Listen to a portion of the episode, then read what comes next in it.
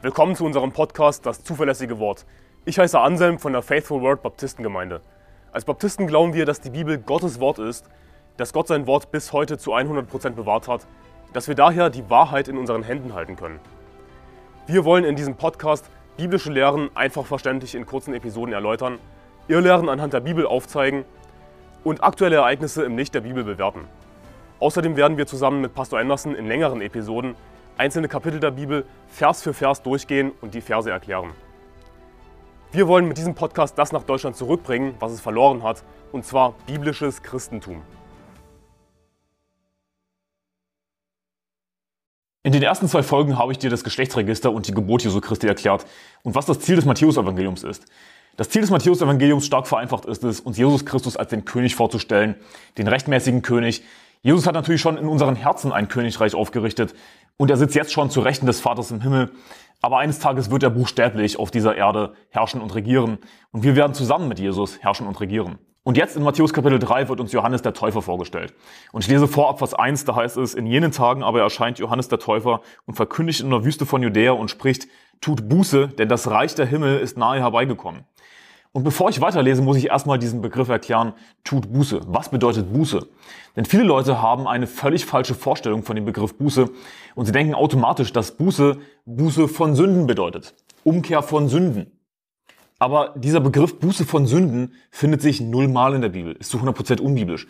Buße an und für sich bedeutet einfach nur Umkehr und das kann auch wörtlich gemeint sein.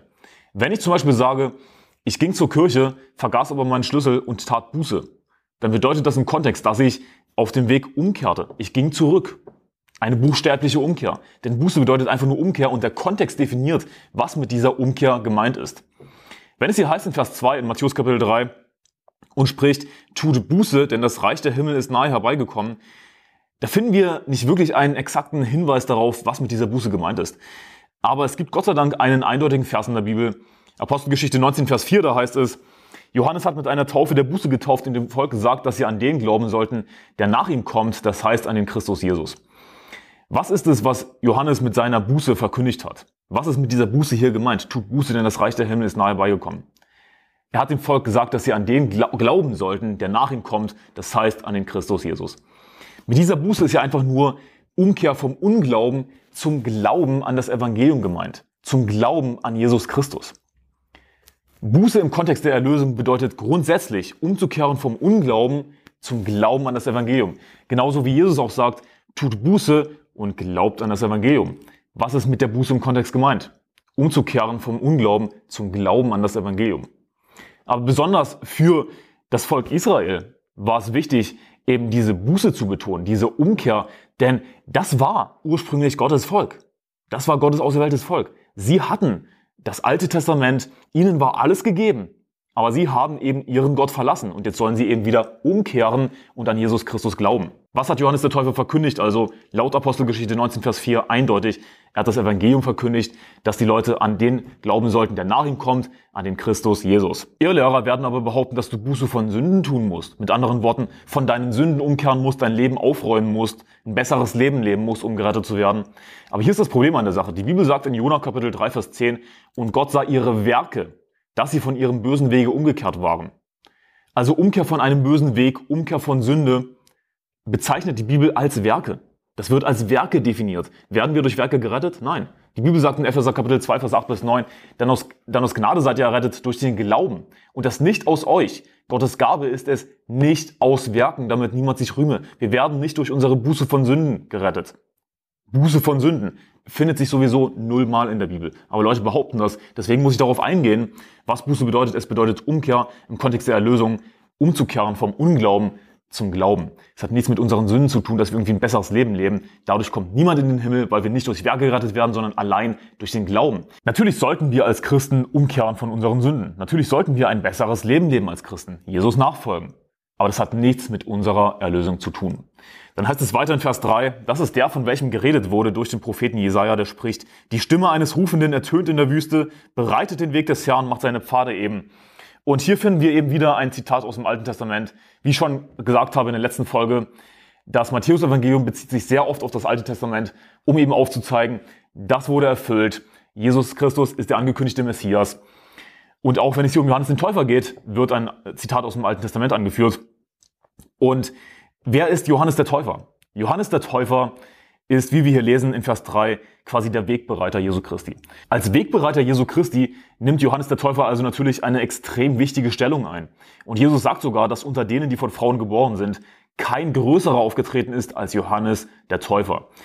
Johannes der Täufer ist der Prophet schlechthin somit. Es ist kein größerer aufgetreten als Johannes der Täufer. Er hat quasi den Weg bereitet für Jesus Christus, hat das Evangelium verkündigt, hat gesagt, dass sie an den glauben sollten, der nach ihm kommt. Und Johannes wird im Neuen Testament, das lesen wir dann später im, im Matthäus-Evangelium, auch als der Elia bezeichnet. Natürlich ist Johannes der Täufer nicht buchstäblich Elia, aber er ist in der Kraft Elias gekommen und er wird mit Elia verglichen. Denn wir lesen dann in Vers 4, er aber Johannes hatte ein Gewand aus Kamelhaaren und einen ledernen Gürtel um seinen Lenden und seine Speise waren Heuschrecken und wilder Honig. Johannes war also nicht unbedingt der gepflegteste, polierteste Motivationsredner überhaupt, denn er hat in der Wüste gelebt. Er hat in der Wüste von Judäa gelebt, hat sich von Heuschrecken und wildem Honig ernährt, hat ein Gewand aus Kamelhaaren, einen ledernen Gürtel um seinen Lenden. Das war ein ziemlich rauer Typ und ein ziemlich harter Prediger. Nicht ohne Grund wird er eben mit Elia verglichen, über den es heißt im Alten Testament, dass er ein haariger Mann war. Das war ein ziemlich rauer Typ. Ja, das war nicht der polierteste Motivationsredner, das war nicht irgendein Joel Osteen, sondern das war ein haariger Mann. Und genauso Johannes der Täufer war auch ein ziemlich rauer Typ. Ja. Und raue, harte Prediger sind nicht unbedingt das, was Menschen wollen, ist aber das, was Menschen brauchen. Besonders in einer geistlichen Wüste wie dem Volk Israel damals. Nichts in der Bibel steht ohne Grund da oder durch Zufall. Es ist auch kein Zufall, dass es in Matthäus Kapitel 3, Vers 1 heißt, dass Johannes in der Wüste von Judäa verkündigt hat. In der Wüste von Judäa. Diese geistliche Wüste des Volkes Israels damals brauchte einen harten Prediger wie Johannes den Täufer. Einen rauen Typen wie Johannes den Täufer. Der harte Worte genutzt hat. Der nicht das gesagt hat, was die Leute hören wollten, sondern das, was die Leute brauchten. Und genauso brauchen auch Länder wie Deutschland zum Beispiel heutzutage, die geistliche Wüsten sind, harte Prediger. Das sind nicht die Prediger, die sich Deutsche wünschen. Das sind aber die Prediger, die Deutsche brauchen. Raue Prediger, die vielleicht nicht auf den ersten Blick super sympathisch sind, die harte Predigten predigen, die harte Worte verwenden, die eben das predigen, was die Leute brauchen. In Vers 5 heißt es dann weiter, da zog zu ihm hinaus Jerusalem und ganz Judäa und das ganze umliegende Gebiet des Jordan und es wurden von ihm im Jordan getauft, die ihre Sünden bekannten. Vers 7, als er aber viele von den Pharisäern und Sadduzäern zu seiner Taufe kommen sah, sprach er zu ihnen, Schlangenbrut, wer hat euch eingeredet, ihr könntet dem zukünftigen Zorn entfliehen, so bringt nun Früchte, die der Buße würdig sind. Jetzt wird uns hier in Matthäus Kapitel 3 die zweite Personengruppe vorgestellt. Die erste Personengruppe sind wahre Propheten des Herrn, symbolisiert durch Johannes den Täufer.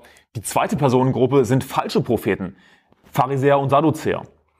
Und Johannes der Täufer verwendet harte Worte. Er war ein harter Prediger. Er hat sie als Schlangenbrut bezeichnet. Oh, wie kannst du Leute als Tiere bezeichnen? Wie kannst du Leute als Hunde bezeichnen oder als Schlangen? Das ist, was Johannes der Täufer gemacht hat. Wenn wir so predigen heutzutage, wenn wir uns Prediger wie Johannes den Täufer oder Elia zum Vorbild nehmen und hart predigen, dann werden wir beschuldigt. Oh, wie, wie kannst du sowas sagen? Wie kannst du so richten? Wie kannst du so urteilen? Das, was Johannes der Täufer gemacht hat durch den Heiligen Geist. Schlangenbrut, wer hat euch eingeredet, ihr könntet dem zukünftigen Zorn entfliehen? Warum sollten wir nicht so predigen? Warum sollte ich mir nicht Johannes den Täufer als Vorbild nehmen? Die Pharisäer und Sadduzäer waren falsche Propheten und das waren eben die Prediger, die die Leute wollten. Nicht die Prediger, die die Leute tatsächlich brauchten, wie Johannes den Täufer. Und Pharisäer und Sadduzäer waren totale Irrlehrer. Die Sadduzäer haben die leibhaftige Auferstehung abgelehnt Sie haben noch nicht mal an Engel geglaubt.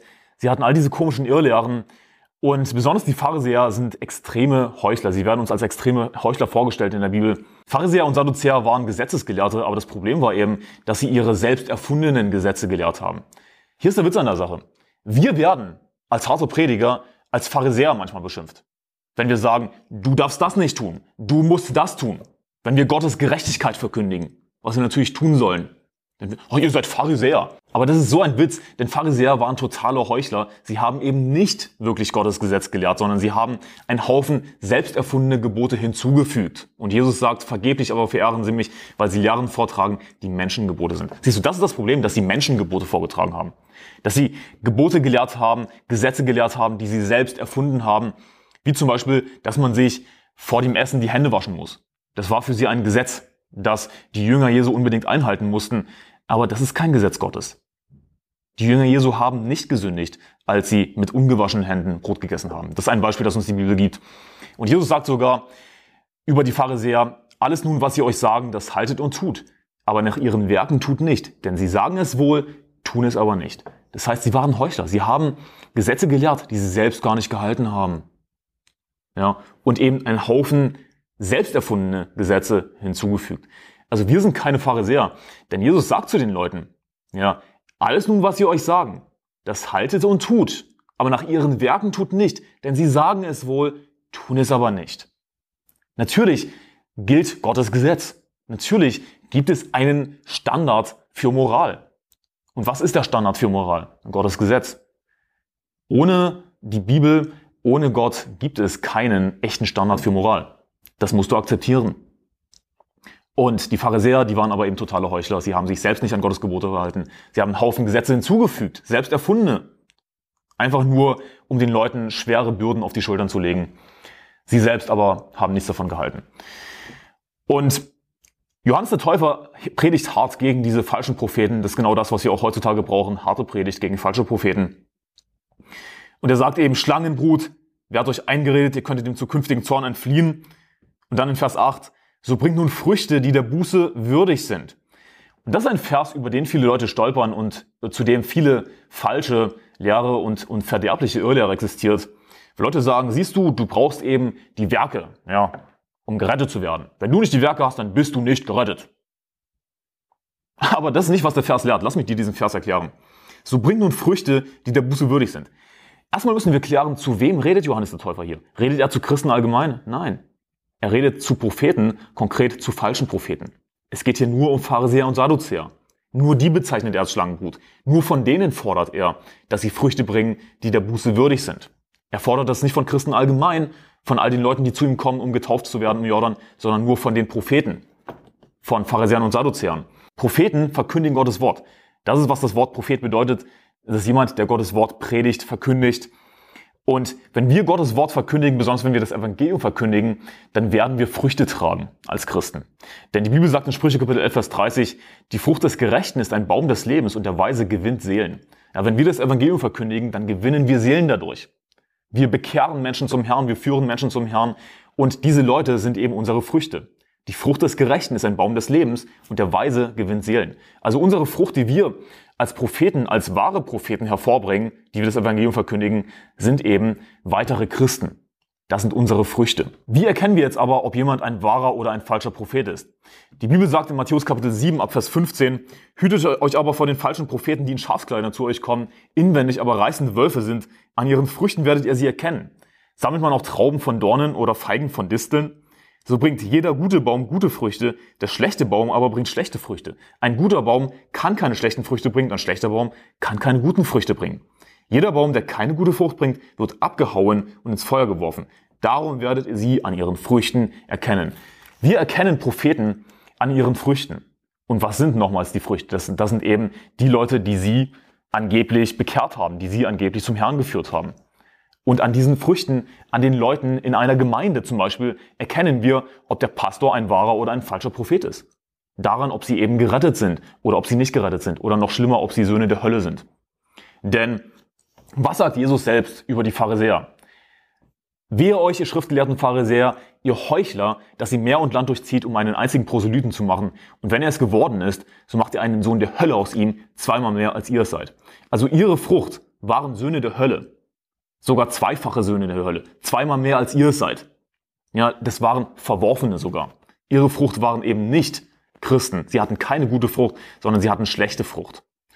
Und ein, ein schlechter Baum, ja, eben Pharisäer und Sadduzäer, Irrlehrer, schlechte Bäume, laut der Bibel, was ich dir zitiert habe aus Matthäus Kapitel 7, Abvers 19, können keine gute Frucht bringen. Sie können niemanden retten. Dagegen, wir als wahre Propheten können keine schlechte Frucht bringen. Und Johannes fordert eben von den Pharisäern, hey, zeigt mir doch eure Früchte. Denn warum? Sie waren Propheten. Und wie erkennen wir, ob ein Prophet ein wahrer Prophet ist, ob er wirklich gerettet ist? An seinen Früchten. Also Johannes sagt erstmal, Schlangenbrut, werdet euch eingeredet, ihr könnt den zukünftigen Zorn entfliehen. So bringt nun Früchte, die der Buße würdig sind. Ihr wollt dem zukünftigen Zorn entfliehen? Ja, ihr habt Buße getan angeblich? Hey, wenn ihr wirklich wahre Propheten seid, wenn ihr wirklich gerettet seid, zeigt mir eure Früchte. Wo sind eure guten Früchte? Aber sie haben eben schlechte Früchte. Und hier ist das Problem an der Sache. Leute beziehen das einfach auf Christen allgemein. Wenn du keine guten Früchte hast, dann bist du nicht gerettet. Und sie sagen, dass es einfach Werke sind. Das ist falsch. Denn worauf bezieht sich das? Grundsätzlich, wenn es heißt, an ihren Früchten werdet ihr sie erkennen. Es bezieht sich ausschließlich grundsätzlich auf Propheten. Aber was ist, wenn ein Christ nicht das Evangelium verkündigt? wenn er nicht Gottes Wort verkündigt, wenn er also kein Prophet ist? Kann man ihn dann an seinen Früchten erkennen? Nein. Wenn er nicht Gottes Wort verkündigt, wenn er nicht das Evangelium verkündigt, wenn er nicht Seelengewinn geht, dann hat er keine Früchte. Dann kann man nicht ihn an seinen Früchten erkennen. Heißt es, dass er nicht gerettet ist? Nein. Natürlich kann er gerettet sein. Wenn er das richtige Evangelium glaubt, ist er gerettet. Dann rate mal was, wir werden ohne die Werke gerettet. Und Seelengewinn, das muss jeder Christ tun. Ja, und das ist eine Schande, wenn Christen nicht Seelengewinn gehen. Aber du bist natürlich trotzdem gerettet, wenn du das richtige Evangelium glaubst. Also Früchte bezieht sich auf die Leute, die gerettet werden, beziehungsweise auf Leute, die angeblich gerettet wurden, sich aber eben als schlechte Früchte herausstellen. Früchte sind nicht Werke. Es bezieht sich hier konkret auf Propheten. Nicht ohne Grund heißt es dann in Vers 10, jeder Baum nun, der keine gute Frucht bringt, wird abgehauen und ins Feuer geworfen. Heißt es hier jeder Baum, der keine Frucht bringt? Nein, sondern es heißt jeder Baum, der keine gute Frucht bringt, wird abgehauen und ins Feuer geworfen. Es geht hier um gute Früchte. Nicht darum, dass man Früchte allgemein trägt. Wenn ein Christ das, das richtige Evangelium glaubt, gerettet ist und keine Früchte hat, kein Problem, er kommt trotzdem in den Himmel. Aber wenn er Früchte trägt, dann stellt sich die Frage, sind das gute oder schlechte Früchte? Denn dann würde man ihn eben wirklich erkennen, ob er ein wahrer oder ein falscher Prophet ist. Dann heißt es weiter in Vers 9, und denkt nicht bei euch selbst sagen zu können, wir haben Abraham zum Vater. Denn ich sage euch, Gott vermag aus dem Abraham aus diesen Steinen Kinder zu erwecken. Siehst du, falsche Propheten kommen eben oftmals aus den Juden. Und das ist ein harter Fakt, den du einfach akzeptieren musst. Ach, das ist so antisemitisch. Nee, das ist einfach nur biblisch. Denn die Bibel sagt, dass wir uns äh, vor den Hunden hüten sollen, vor den bösen Arbeitern und vor der Zerschneidung. Und mit der Zerschneidung sind Juden gemeint. Wir sollen uns hüten vor Irrlehrern aus den Juden. Ich habe den Vers, das war jetzt glaube ich aus äh, Philippa Kapitel 3 nur ungefähr zitiert, aber wir sollen uns hüten vor Irrlehrern, konkret aus der Beschneidung oder aus der Zerschneidung, wie es da heißt. Jüdische Irrlehrer, all die Judaisierer, die kommen eben mit jüdischen Legenden daher, die kommen mit irgendwelchen Geschlechtsregistern daher und sagen dann eben sowas, wir haben Abraham zum Vater. Aber Johannes sagt eben, denkt nicht bei euch selbst sagen zu können, wir haben Abraham zum Vater, denn Gott vermag dem Abraham aus diesen Steinen Kinder zu erwecken. Was im Grunde genommen damit sagt ist, hey, eure bescheuerte Abstammung ist so viel wert wie ein dummer Stein. Gott könnte einen Stein nehmen und aus einem buchstäblichen Stein einen Sohn Abrahams schaffen. Einen, einen Nachkömmling Abrahams schaffen. So viel wert ist eure bescheuerte Abstammung nämlich nichts. Denn rate mal was. Gott ist der Gott der ganzen Welt. Nicht nur der Juden. Die Abstammung spielt für Gott keine Rolle. Ganz besonders, wenn es um die Errettung geht. Ich meine, da ist weder Jude noch Grieche, da ist weder Knecht noch Freier, da ist weder Mann noch Frau. Ihr seid eine, alle einer in Christus. Die Abstammung spielt keine Rolle. Aber das ist eben, was Juden glauben, dass sie aufgrund ihrer Abstammung, ihrer angeblichen Abstammung von Abraham ganz einfach gerettet sind. Das ist, was wirklich Juden auch heutzutage noch glauben. Das ist natürlich purer Rassismus. Nun, Gott ist kein Rassist. Die Bibel sagt eindeutig, dass er aus einem Blut jedes Volk der Menschheit geschaffen hat und so weiter. Lesen wir in der Apostelgeschichte. Ich liebe diesen Vers, weil es so eindeutig uns aufzeigt, wie sinnlos unsere Abstammung ist. Es, es spielt keine Rolle, woher du kommst. Wenn du an Jesus Christus glaubst, bist du gerettet. Aber sie haben eben nicht an Jesus geglaubt. Da hat ihre Abstammung ihnen überhaupt nicht geholfen. Dann heißt es weiter in Vers 10, es ist aber auch schon die Axt an die Wurzel der Bäume gelegt, jeder Baum nun, der keine gute Frucht bringt, wird abgehauen ins Feuer geworfen. Was ähnliches haben wir dann gelesen in Matthäus Kapitel 7, in äh, Vers 15 bis 19. In Vers 11 heißt es weiter, ich taufe euch mit Wasser zu Buße, der aber nach mir kommt, ist stärker als ich, so dass ich nicht würdig bin, ihm die Schuhe zu tragen. Der wird euch mit Heiligem Geist und Feuer taufen. Gemeint ist natürlich Jesus Christus. Vers 12, er, Jesus, hat die Wurfschaufel in seiner Hand und wird seine Tenne gründlich reinigen und seinen Weizen in die Scheune sammeln. Die Spreu aber wird er verbrennen mit unauslöschlichem Feuer. Und es werden viele ähm, Bilder genutzt, um die Hölle zu erklären in der Bibel. Und ein Bild für die Hölle ist eben, dass Jesus seine Zähne gründlich reinigen wird und seinen Weizen die Scheune sammeln wird. Ja, der Weizen, das sind wir als Christen. Wir werden in den Himmel kommen. Die Spreu aber wird er verbrennen mit unauslöschlichem Feuer. Und die Bibel macht so unmissverständlich immer und immer und immer und immer wieder klar, dass die Hölle ewig ist. Die Bibel sagt sie in Matthäus Kapitel 3, Vers 12, dass es unauslöschliches Feuer ist. Natürlich wird hier nicht wortwörtlich Hölle gesagt, aber natürlich geht es um die Hölle, logischerweise. Unauslöschliches Feuer. Und dann gibt es Leute, die sagen, ja, nur das Feuer ist ewig. Aber nein, das ist nicht, was die Bibel sagt. Nicht nur das Feuer der Hölle ist ewig, sondern die Strafe ist auch ewig, denn der Rauch ihrer Qual steigt auf von Ewigkeit zu Ewigkeit. Und die, das Tier und sein Bild anbeten, haben keine Ruhe Tag und Nacht. Und wer das Malzeichen seines Namens annimmt, das ist die Bibel eindeutig. Habe ich schon viele Videos dazu gemacht, werde ich unten verlinken in der Beschreibung. Dann heißt es weiter in Vers 13, da kommt Jesus aus Galiläa an den Jordan zu Johannes, um sich von ihm taufen zu lassen. Johannes aber wehrte es ihm und sprach, ich habe es nötig, von dir getauft zu werden. Und du kommst zu mir? Vers 15, Jesus aber antwortete und sprach zu ihm, das ist jetzt so geschehen, denn so gebührt es uns, alle Gerechtigkeit zu erfüllen. Da gab er ihm nach. Und das ist ein sehr wichtiger Vers, der uns aufzeigt, dass eben die Taufe ein, ein gerechtes Werk ist. Denn Jesus sagt eben, lass es jetzt so geschehen, bezogen auf die Taufe, dass Johannes ihn taufen soll. Denn so gebührt es uns, alle Gerechtigkeit zu erfüllen. Was tun wir mit der Taufe? Wir erfüllen mit der Taufe ein gerechtes Werk. Die Taufe ist ein gerechtes Werk. Aber werden wir durch gerechte Werke gerettet? Nein. Wir werden allein durch den Glauben gerettet. Denn aus Gnade seid ihr gerettet durch den Glauben. Es ist nicht aus euch. Gottes Gabe ist es, nicht aus Werken, damit niemand gerettet, damit niemand sich rühme. Wir werden also nicht durch die Taufe gerettet. Wir werden nicht dadurch gerettet, dass wir Gerechtigkeit erfüllen sondern wir werden durch den Glauben gerettet. Das ist ein super wichtiger Vers, um aufzuzeigen, dass die Taufe natürlich nicht heilsrelevant ist. Wenn jemand an Jesus Christus glaubt und nicht getauft wird, wie zum Beispiel der Dieb am Kreuz, kommt er trotzdem in den Himmel. Logischerweise. Das heißt dann in Vers 16, und als Jesus getauft war, stieg er sogleich aus dem Wasser und siehe, da öffnete sich ihm der Himmel und er sah den Geist Gottes wie eine Taube herabsteigen und auf ihn kommen. Und siehe, eine Stimme kam vom Himmel, die sprach, dies ist mein geliebter Sohn, an dem ich wohlgefallen habe. Was wir hier sehen bei der Taufe von Jesus Christus ist, dass alle drei Personen der Trinität beteiligt waren, weil Gott ein Gott ist, ja, aber drei Personen, die Trinität. Und das ist auch eine Lehre, die eben von vielen Leuten abgelehnt wird, die aber eine biblische Lehre ist und eine heilsrelevante Lehre. Du musst an den richtigen Gott glauben. Der richtige Gott ist drei separate Personen. Und die drei Personen, die arbeiten zusammen bei der Taufe von Jesus Christus. Denn wir sehen eben in Vers 16, und als Jesus getauft war, der Sohn, dann heißt es weiter, und er sah den Geist Gottes wie eine Taube herabsteigen und so weiter, der Heilige Geist. Vers 17, und siehe, eine Stimme kam vom Himmel, die sprach, dies ist mein geliebter Sohn, an dem ich wohlgefallen habe. Wer spricht? Der Vater. Wir finden den Sohn, den Heiligen Geist und den Vater in zwei Versen. Und das ist eine eindeutige Parallele zur Auferstehung, denn bei der Auferstehung waren auch alle drei Personen der Dreieinigkeit beteiligt. Jesus sagt über sich selbst, dass er Vollmacht hat, sein Leben zu geben und Vollmacht hat, es auch wieder zu nehmen. Und Genauso sagt die Bibel aber auch, dass der Vater den Sohn auferweckt hat. Ja. Alle drei Personen waren beteiligt an Jesu Auferstehung. Und die Auferstehung symbolisiert eben den, den Tod, das Begräbnis, deswegen gehen wir unter das Wasser und die Auferstehung Jesu Christi, deswegen kommen wir aus dem Wasser heraus. Und genauso wie bei der Auferstehung alle drei Personen der Dreieinigkeit beteiligt waren, so sind eben auch bei der Taufe alle drei Personen der Dreieinigkeit beteiligt. Es sind zwar nur zwei Verse, Vers 16 und 17 in Matthäus Kapitel 3. Aber aus diesen zwei Versen lernen wir so viele wichtige Lehren. Wir lernen etwas über die Taufe, ja, dass die Taufe durch Untertauchen geschieht. Denn Jesus stieg aus dem Wasser herauf. Er wurde nicht besprenkelt mit ein paar Tropfen Wasser. Was lernen wir noch? Wir lernen die Dreieinigkeit. Es werden uns alle Personen der Dreieinigkeit vorgestellt. Wir finden die Parallele zur Auferstehung.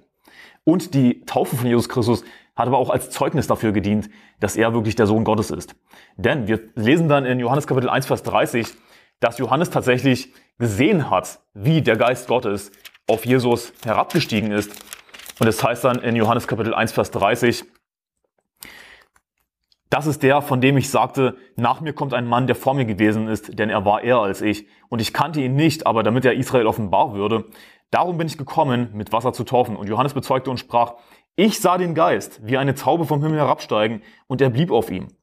Und ich kannte ihn nicht, aber der mich sandte, mit Wasser zu taufen, der sprach zu mir, der, auf den du den Geist herabsteigen und auf ihm bleiben siehst, der ist's, der mit Heiligen Geist tauft. Und ich habe es gesehen und bezeuge, dass dieser der Sohn Gottes ist. Was für wunderbare Verse. Die Taufe Jesu Christi zeigt uns also auch auf, dass Jesus Christus eben der Sohn Gottes ist. Und was uns das auch zeigt, ist, dass Jesus nicht irgendwie besonders aussah.